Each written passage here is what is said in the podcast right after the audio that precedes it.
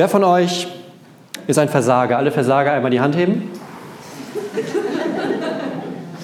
Okay, wunderbar. Ähm, ich habe direkt beide Hände gehoben, das ist immer sicherer. Einige haben jetzt ja nicht die Hand gehoben. Das Schöne ist, ich glaube nicht, dass das stimmt, denn Menschen versagen am Dauern bei allen möglichen Dingen. Das heißt, wer gerade nicht die Hand gehoben hat, hat sogar noch darin versagt, es zu merken und dann die Hand zu heben. Das heißt quasi dreifach. Ist jetzt vielleicht so ein Einstieg von der Predigt, der erstmal so ein bisschen runterzieht, aber ich komme noch in Fahrt gleich. Also, Menschen versagen in regelmäßigen Abständen. Und vielleicht sind die einen oder die anderen gerade schon so ein bisschen ins Nachdenken gekommen, wann war das denn bei mir das letzte Mal? Und vielleicht kommen gerade so einige Situationen vors innere Auge. Und wer sich gerade nicht so sicher ist und das nicht so ganz weiß, vielleicht einfach mal nach links oder rechts gucken und wenn man mit der Person, die dort sitzt, verheiratet ist, dann hat die vielleicht ein, zwei Hinweise, wann das das letzte Mal mit dem Versagen so war. Manchmal erinnern die einen ja daran. Ihr merkt aber schon, Versagen ist jetzt nicht unbedingt so ein schönes Thema eigentlich. Also das ist nicht was, was man vor sich herträgt. Man stellt sich nicht vor und sagt, hallo, ich bin Gunnar und das ist übrigens mein größter Fehler. Das macht man selten.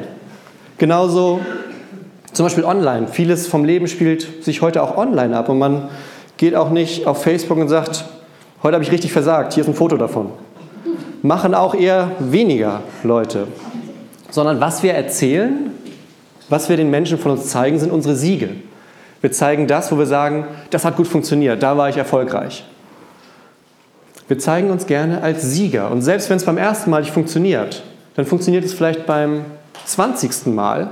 Aber von dem 20. Mal, davon erzählen wir dann. Und die ersten 19 lassen wir aus. Und Deshalb ist es so gesehen eine Tatsache, dass wir eigentlich immer wieder versagen bei den unterschiedlichsten Dingen. Die Frage, die sich stellt, ist, wie gehen wir damit um? Wie gehen wir damit um, wenn wir versagen und wenn wir wissen, dass wir versagen? Und darum geht es heute auch in der Predigt. Denn es ist eine Predigt übers Versagen. Und ich habe die aufgeteilt in drei Punkte. Der erste Punkt ist, Jesus lässt Gemeinden wachsen. Das ist wichtig, wenn wir den Text gleich hören. Der zweite Punkt ist, Gemeinden müssen Entscheidungen treffen und machen trotzdem Fehler. Und der dritte Punkt ist, der Heilige Geist stärkt uns trotz dieser Fehler. Der erste Punkt, Jesus lässt Gemeinden wachsen. Ähm, wir sind bei dem Text, um den es gleich geht, am Anfang von der, von der Apostelgeschichte. Und die Apostelgeschichte ist ja sozusagen der Teil der Bibel, der nach der Auferstehung spielt. Das heißt, Jesus läuft auf der Erde rum, stirbt, steht von den Toten wieder auf. Und die Jünger, mit denen er umhergelaufen ist, die haben danach die Aufgabe, Gemeinden zu gründen, Kirche zu bauen und zu gucken, was machen wir jetzt mit dieser Botschaft, die wir haben. Und das, was die machen, das steht in der Apostelgeschichte. Und direkt am Anfang davon sagt Jesus zu seinen Jüngern nach der Auferstehung, sagt er, ihr werdet den Heiligen Geist empfangen und durch seine Kraft meine Zeugen sein auf der ganzen Welt. Das ist das Versprechen, das die Jünger bekommen. Ihr werdet den Geist empfangen und meine Zeugen sein. Und das passiert auch. Der Heilige Geist kommt auf die Kirche herab. Das feiern wir an Pfingsten. Pfingsten ist sozusagen der Geburtstag der Kirche, das Fest des Heiligen Geistes, an dem wir feiern, dass Gott uns seinen Geist geschenkt hat. Und die Bibel sagt an anderer Stelle, dass der Heilige Geist ist, den wir bekommen, dass das die gleiche Kraft ist, aus der Jesus gehandelt hat. Das ist die gleiche Kraft, die Jesus von den Toten hat auferstehen lassen. Das ist der Heilige Geist, den wir auch in unserem Leben haben können. Und in der Apostelgeschichte geht es dann auch direkt los. Die Gemeinde wächst, es passiert eine Erweckung, es passiert viel und genau da liebe ich nämlich diese Apostelgeschichte so sehr, weil die sozusagen ein realistisches, ein anfassbares Bild von Kirche zeigt. Das heißt, man man sieht, wie eine Gemeinde entsteht, wie die Gemeinde wächst und wie diese Gemeinde auch mit Problemen zu tun hat. Das ist nämlich ganz logisch, wenn sowas passiert. Und dann sagt man ja manchmal, okay, es geht ja aber nicht immer nur um Zahlen. Auch bei Kirche sagen wir das häufig, aber es geht ja nicht immer nur um die Zahlen. Der Abschnitt, um den das heute geht, das ist Apostelgeschichte, ein Stück aus Kapitel 6. Das fängt an mit, in dieser Zeit wuchs die Gemeinde rasch. Irgendwer hatte anscheinend mitgezählt zu der Zeit. Also irgendwen haben die abkommandiert, damit der zählt, wie viele Leute haben wir denn jetzt hier? Wer ist denn bei uns mit dabei? Wer macht denn bei uns was bei Kirche? Wer kommt denn zu uns und ist bewegt von diesem Geist, der uns auch so erfüllt? Und hier ist es im Endeffekt ja genauso. Wir stehen auch sonntags am Eingang und wir zählen auch die Leute, die reinkommen. Das heißt, wir schreiben auf, wie viele Leute waren an welchem Sonntag im Gottesdienst. Und wir tun das nicht sozusagen, um Statistiken zu erheben oder um Zahlen zu haben, sondern der eigentliche Grund ist, dass ist dieser, wir, wir zählen Menschen, weil Menschen für uns zählen. Das ist das Wichtige. Menschen zählen für uns. Und genauso wäre es zum Beispiel, wenn ich mit den Konfirmanden auf einer Fahrt bin und sage, naja, mit Zahlen nehmen wir das nicht so genau. Eins, zwei, drei, fünf, ja, passt. Und dann möchte ich mal die Augen sehen, wenn ich zwei Kinder nicht wieder mit nach Hause bringe. Das würde wahrscheinlich auch Ärger geben. Also zählen macht schon Sinn, dass man Überblick hat, was ist diese Gruppe, was ist unsere Gemeinde, wer ist das, wer kommt hier, wer ist von dem Geist hierher bewegt. Und deshalb, wir zählen Menschen, weil Menschen zählen. Und in der Apostelgeschichte ist es auch so. Es sind zuerst zwölf Jünger, die mit Jesus unterwegs sind. Einer von denen, Judas, der fällt so ein bisschen raus und verschwindet dann auch, weil er sich an den Baum aufhängt. Wird einer nachgewählt, dann sind es wieder zwölf am Anfang der Apostelgeschichte. Aus den zwölf werden im ersten Kapitel 120, im zweiten Kapitel werden es 3000, im vierten Kapitel werden es 5000. Und die Gemeinde wächst durch den Heiligen Geist. Das heißt immer, und Gott fügte der Gemeinde so und so viele neue Menschen dazu. Also dieses Wachstum kommt aus Gott in den Gemeinden. Und Jesus freut sich darüber, wenn Gemeinden wachsen. Und nun ist es so, wenn Dinge sich verändern und Wachstum entsteht, dann freuen sich nicht automatisch alle Menschen. Immer wenn Veränderung entsteht, dann kann es passieren, dass Dinge auf einmal nicht mehr so sind, wie sie vorher eigentlich ganz gut waren. Vielleicht zur damaligen Zeit, die Gemeinde wächst, es sind immer mehr Leute da, die Leute kommen morgens dann zu ihrem Treffen und sagen, okay, das war eigentlich der Parkplatz für mein Kamel, da steht jetzt schon jemand, ich kann da jetzt nicht mehr parken, ich muss mein Kamel jetzt da hinten abstellen und dann ist mein Sitzplatz besetzt und dann die erste Reihe, da, warum sitzen da jetzt auf einmal? Also es verändern sich Dinge, wenn neue Menschen dazukommen. Man muss neu versuchen, seinen Platz zu finden. Und das ist auch heute genauso. Und dann hören wir jetzt in der Geschichte gleich, wie dieser Gemeinde ein Fehler unterläuft. In diesem ganzen Durcheinander von Wachstum und neuen Menschen. Denn bisher muss man dazu sagen, die bisherige Geschichte der Gemeinde ist eigentlich so eine Geschichte von Siegertypen. Also die Predigt läuft, die ist richtig gut da. Lehre, Ast rein, Evangelisation funktioniert, die Gemeinde wächst. Der Gemeindeaufbau, die müssen wahrscheinlich alle paar Wochen umziehen, weil das Gebäude zu klein ist. Taufen laufen auch, Wachstum, also es funktioniert alles in dieser Gemeinde. Und dann kommen wir zu dieser Stelle, um die es heute geht.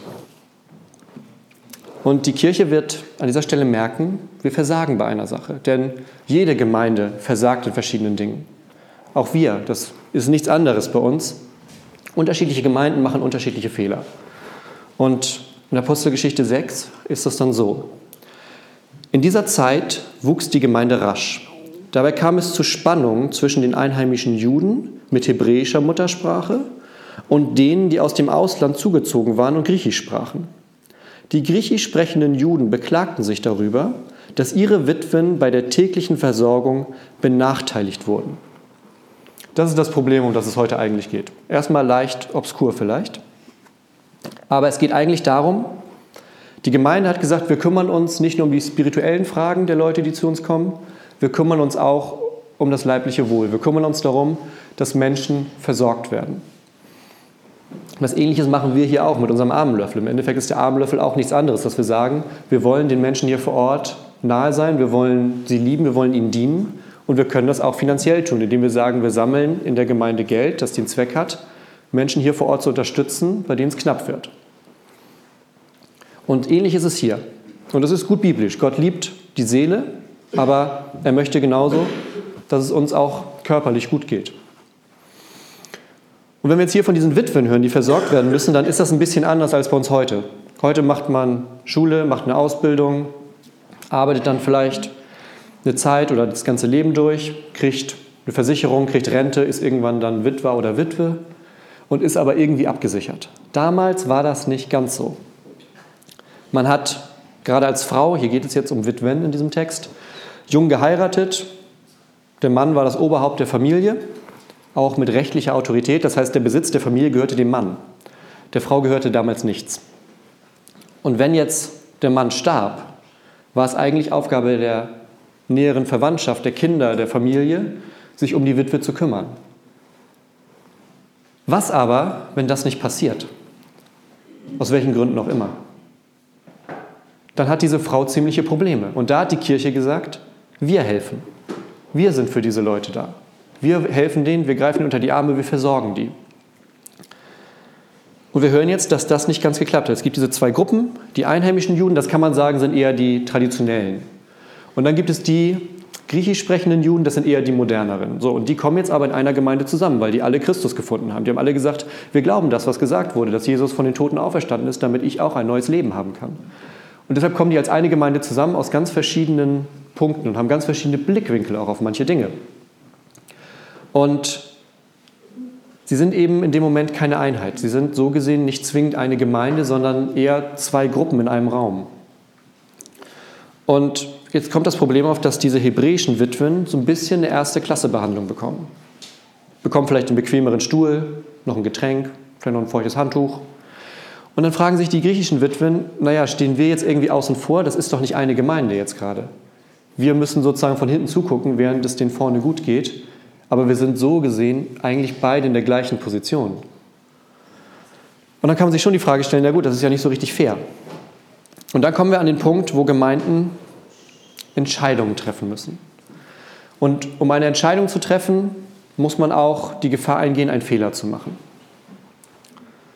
Das Problem ist nämlich, wer eine Funktion in einer Leitung übernimmt, wer irgendwo eine Leitungsfunktion hat, der wird automatisch Fehler machen. Denn wenn Menschen einem vertrauen und einem nachfolgen, dann übernimmt man Verantwortung.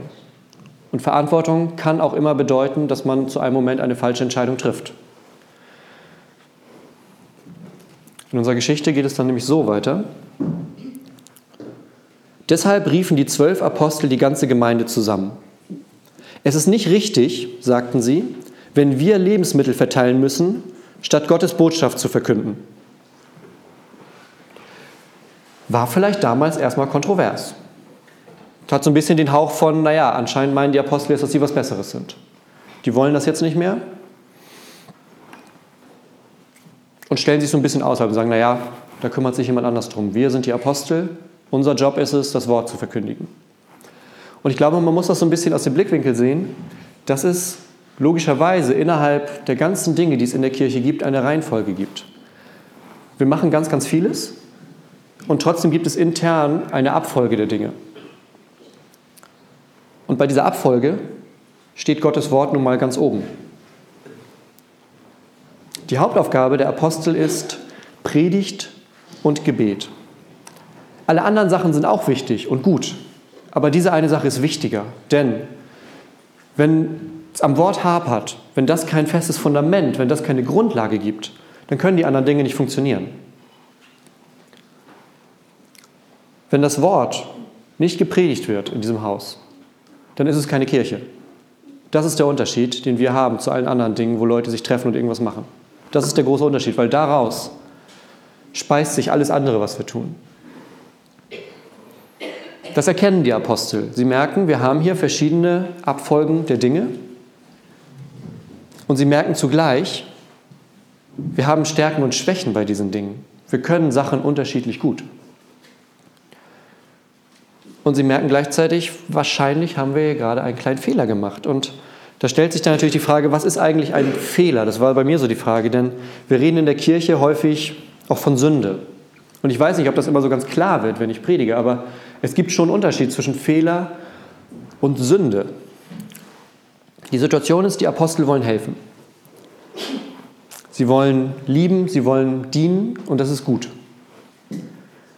Die Kritiker sagen, naja, ihr kümmert euch einfach nicht um eure Leute. Von außen betrachtet ist es auch ganz logisch. Da kommen Leute, die brauchen was und ihr kümmert euch nicht drum. Fertig ist. Und dann kann man schnell sagen, naja gut, anscheinend nehmt ihr das nicht so ganz ernst mit dieser ganzen Gottesgeschichte. Das ist Sünde, was ihr macht. Ihr kümmert euch nicht. Dass die Apostel in dieser Situation irgendwie versagt haben, ist, glaube ich, klar. Die Frage ist, ist es ein Fehler, den sie begangen haben, oder ist es eine Sünde? Denn das ist wichtig, wenn wir uns fragen, wie wir damit umgehen mit der Situation.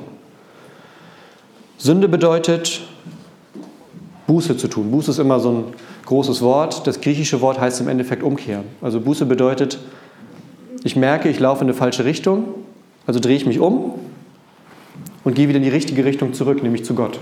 Das ist Standardantwort. Die richtige Richtung ist zu Gott hin, nicht von Gott weg. Kleiner Pro-Tipp von mir heute Morgen. Bei einem Fehler ist es so, wenn ich merke, ich habe einen Fehler begangen, dann kann ich was daraus lernen und daran wachsen. Das ist der Unterschied. Umkehren zu Gott oder etwas daraus lernen und daraus wachsen. Das ist die Unterscheidung zwischen Sünde und Fehler. Und ich glaube, was die Apostel getan haben, war keine Sünde. Denn die Einstellung ist richtig. Sie lieben die Menschen. Sie sagen, wir sind hier eine Gemeinde vor Ort. Wir wollen den beiden Menschen sein. Wir wollen für die Menschen da sein mit dem Wort, aber auch in den ganz einfachen alltäglichen Fragen, wenn es zum Beispiel darum geht, wie werde ich mittags satt? Und darum geht es hier. Sie lieben die Menschen, sie wollen ihnen helfen, sie haben keine schlechte Lehre, keinen schlechten Charakter. Man muss einfach der traurigen Wahrheit jetzt ins Auge sehen. Offensichtlich waren die Apostel einfach miese Kellner. Also, das ist einfach jetzt wahrscheinlich nicht im Rahmen ihrer Fähigkeiten gewesen. Und wenn wir sowas feststellen, verschiedene Menschen können verschiedene Dinge verschieden gut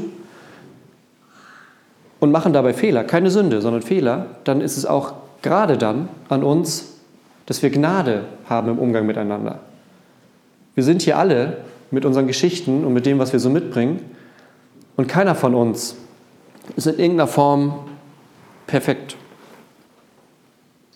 Leute, die hier mitarbeiten, nicht, Leute, die einfach nur herkommen, nicht, Gäste nicht, Pastoren nicht, man merkt es schon an meinen schlechten Witzen, offensichtlich. Keiner von uns, der hier ist, kommt und muss so eine Maske von Perfektion vor sich hertragen und sagen, das funktioniert doch alles, wir kriegen das alles hin, das läuft. Sondern wer hierher kommt, kann diese Maske fallen lassen und kann sagen, ja, wir machen auch Fehler, auch wir als Gemeinde machen Fehler, wir machen viele Fehler. Aber das Wichtige ist, dass wir aus diesen Fehlern etwas lernen können und dass wir darauf vertrauen, dass alles, was wir tun, davon durchtränkt sein muss, was das Evangelium aussagt. Denn das ist die Grundlage. Davon können wir nicht ab. Das ist das, was uns als Kirche ausmacht.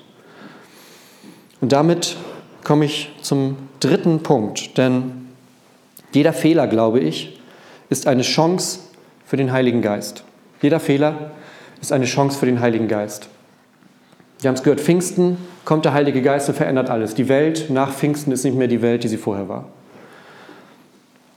Aber damit verschwinden nicht die Fehler. Und genauso wenig verschwindet der Heilige Geist, wenn wir Fehler machen. Die Apostel haben von Jesus das Versprechen bekommen, ich schicke euch meinen Geist, der euch erfüllen wird und damit geht ihr hinaus in die Welt und verkündigt das, was ich euch erzählt habe. Aber er hat nicht gesagt, und sobald ihr den ersten Fehler macht, ist dieser Geist wieder weg, weil dann seid ihr wieder alleine. Sondern er hat gesagt, dieser Geist bleibt bei euch. Und die Apostel, die gehen jetzt eine Lösung an. Und die machen nämlich Folgendes. Darum, liebe Brüder und Schwestern, sucht in der Gemeinde nach sieben Männern mit gutem Ruf, die ihr Leben ganz vom Heiligen Geist bestimmen lassen und sich durch ihre Weisheit auszeichnen. Ihnen werden wir diese Aufgabe übertragen. Wir selbst aber wollen nach wie vor unsere ganze Kraft dafür einsetzen, zu beten und Gottes Botschaft zu verkünden. Mit diesem Vorschlag waren alle einverstanden. Sie wählten Stephanus, einen Mann mit festem Glauben und erfüllt mit dem Heiligen Geist. Außerdem Philippus, Prochorus, Nikanor, Timon, Parmenas und Nikolaus von Antiochia. Dieser war früher einmal zum jüdischen Glauben übergetreten. Diese sieben Männer wurden vor die Apostel gestellt und für sie gebetet und ihnen die Hände aufgelegt, um ihnen diese Aufgabe zu übertragen.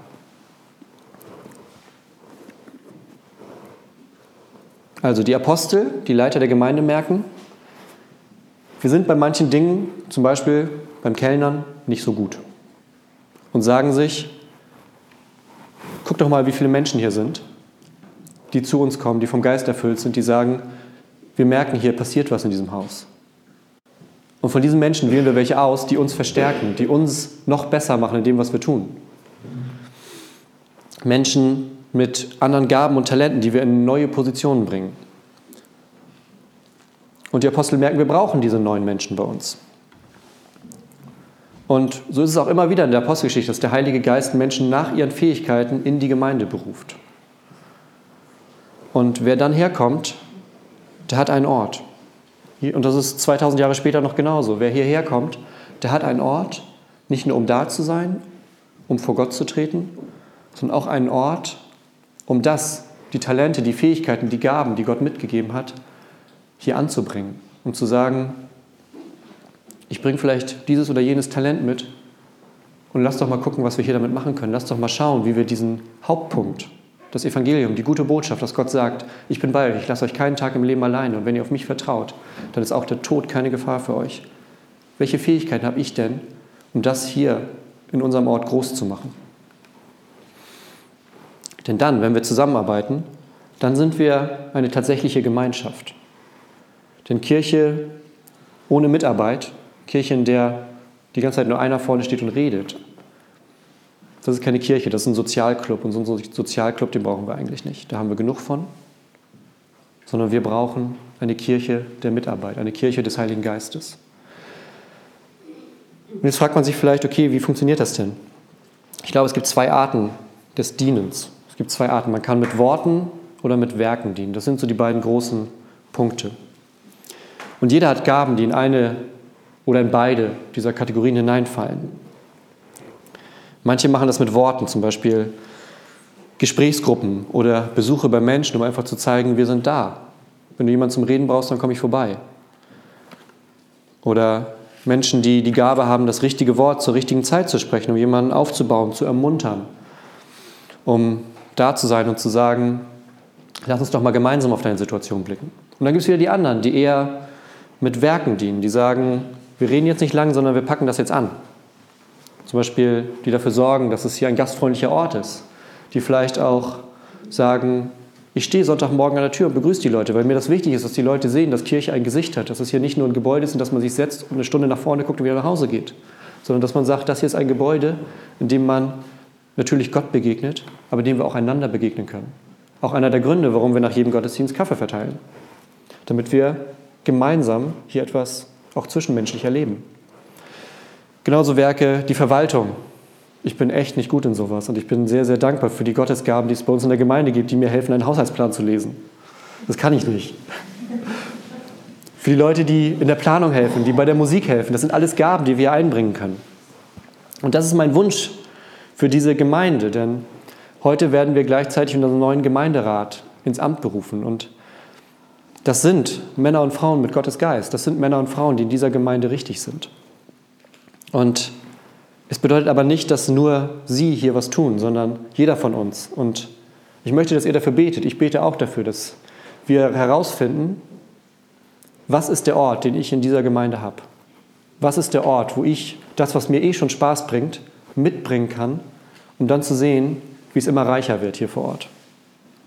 Dass wir gemeinsam in diesem Haus etwas auf die Beine stellen können, was es hier so noch nicht gab. Und das Schöne ist, wir dürfen dabei auch Fehler machen, denn an jedem Fehler wachsen wir. Und ein Fehler ist nicht das Ende vom Heiligen Geist, denn der Heilige Geist benutzt auch diese Fehler, um dadurch hier etwas zu bauen. Und am Ende möchte ich jetzt noch für uns alle ein kleines Gebet sprechen für diese Predigt.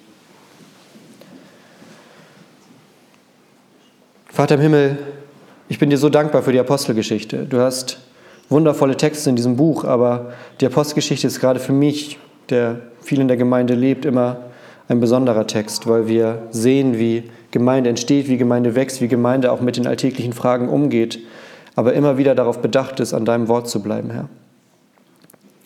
Gott, ich bitte dich, lass uns nicht nur Prinzipien und Regeln sehen, sondern lass uns echte Geschichten und echte Menschen sehen.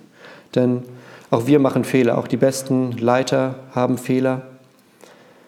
Aber ich danke dir, dass wir sehen, wie immer wieder und auch heute gute und geisterfüllte Menschen ihre Rolle in dieser Gemeinde einnehmen.